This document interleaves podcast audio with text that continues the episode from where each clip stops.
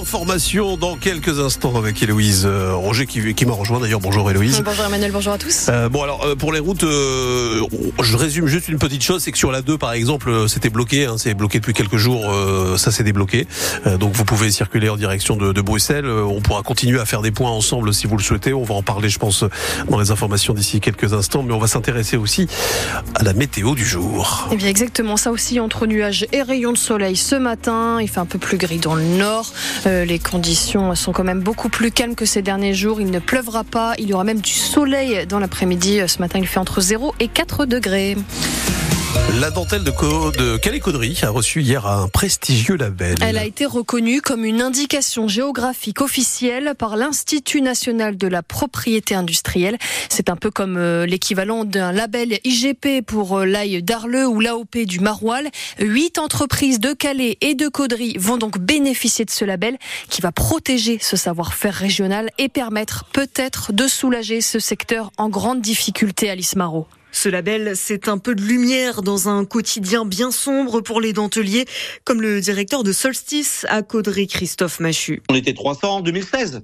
Maintenant, on est 150. Donc, c'est super compliqué, quoi. C'est pour ça qu'il a pris la présidence de l'association de défense de l'indication géographique dentelle Calais-Caudry. Je me faisais un devoir moral de faire reconnaître notre produit. Donc, euh, si c'est amené à disparaître, que ça soit connu et reconnu quand même, pour se dire, on a tout fait pour sauver notre produit et après euh, je peux pas en vouloir aux acheteurs de se dire euh, j'ai pas le moyen de l'acheter, j'achète un produit concurrent, mais ce qu'ils voient pas c'est que nous on est en train de disparaître à cause de ça quoi. Ce label met au moins un coup de projecteur sur ces huit entreprises de Calais et Caudry. Il permet aussi de lutter contre les très nombreuses contrefaçons. Antoine Ginesté s'occupe des indications géographiques à l'Institut de la propriété industrielle. Les douanes sont sensibilisées. Si elles ont des suspicions sur des contrefaçons, elles vont pouvoir intervenir plus facilement, elles sauront qui contacter. Et euh, si le marché est plus clair, euh, ça permet à un certain nombre de clients du monde du luxe de se recentrer euh, sur des fournisseurs authentiques. Reste à savoir si cela suffira à remplir les carnets de commandes et à sauver les plus de 400 emplois du secteur dans la région. Les patrons sont plus que sceptiques. Précision à retrouver sur francebleu.fr. Le Premier ministre a tenté d'apaiser la colère des agriculteurs hier. Gabriel Attal, en déplacement sur une exploitation en Haute-Garonne, a annoncé une série de mesures comme l'abandon de la hausse de la taxe sur le gasoil non routier, des sanctions lourdes pour les industriels qui ne respectent pas la loi Egalim sur les prix, ou encore une aide d'urgence de 50 millions d'euros pour la filière bio.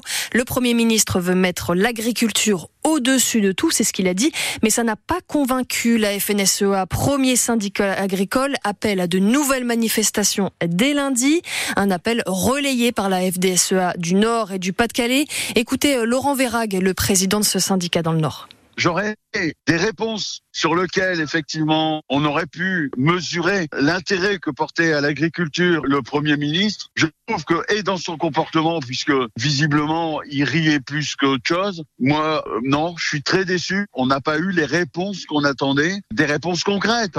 Il a parlé de Jachère, mais c'est très flou. Vous avez compris quelque chose, vous, sur, euh, sur ce qu'il va faire? Non. Franchement, on n'a pas eu ce qu'on voulait. Moi, j'ai remercié mes troupes qui ont été mobilisées autour de 200, 250 euh, agriculteurs pendant les trois jours et deux nuits. Une mobilisation digne d'un certain nombre d'agriculteurs du Valenciennois à Vénois qu'on n'avait jamais vu. En fait, on va laisser une respiration pour nos agriculteurs. On débloque parce que nos concitoyens ont besoin un peu de liberté de circuler. On leur rend l'autoroute à deux, mais rendez-vous la semaine prochaine dans d'autres endroits, d'autres lieux pour d'autres euh, manifestations de notre part. En attendant des précisions sur ces manifestations, euh, deux mobilisations ont, sont prévues aujourd'hui. Une au Touquet à 10h environ et une à Arras à 11h. Et puis euh, des blocages sont toujours en cours sur nos routes. Ce matin, les agriculteurs sont toujours sur la 25 au niveau de Bergue. Les barrages ont été levés en revanche sur la 21 et la 1, mais elles sont toujours fermées le temps que les voies soient déblayées.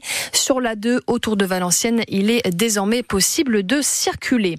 Le président de la République promulgué hier depuis New Delhi en Inde la loi immigration. Le texte largement censuré par le Conseil constitutionnel a été publié ce matin au journal officiel.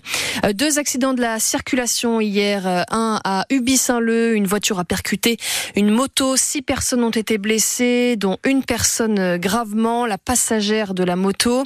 À Bois-Bernard également, hier après-midi, un homme de 80 ans a fait un malaise au volant, il a percuté une autre voiture, il a été transporté à l'hôpital de Lens.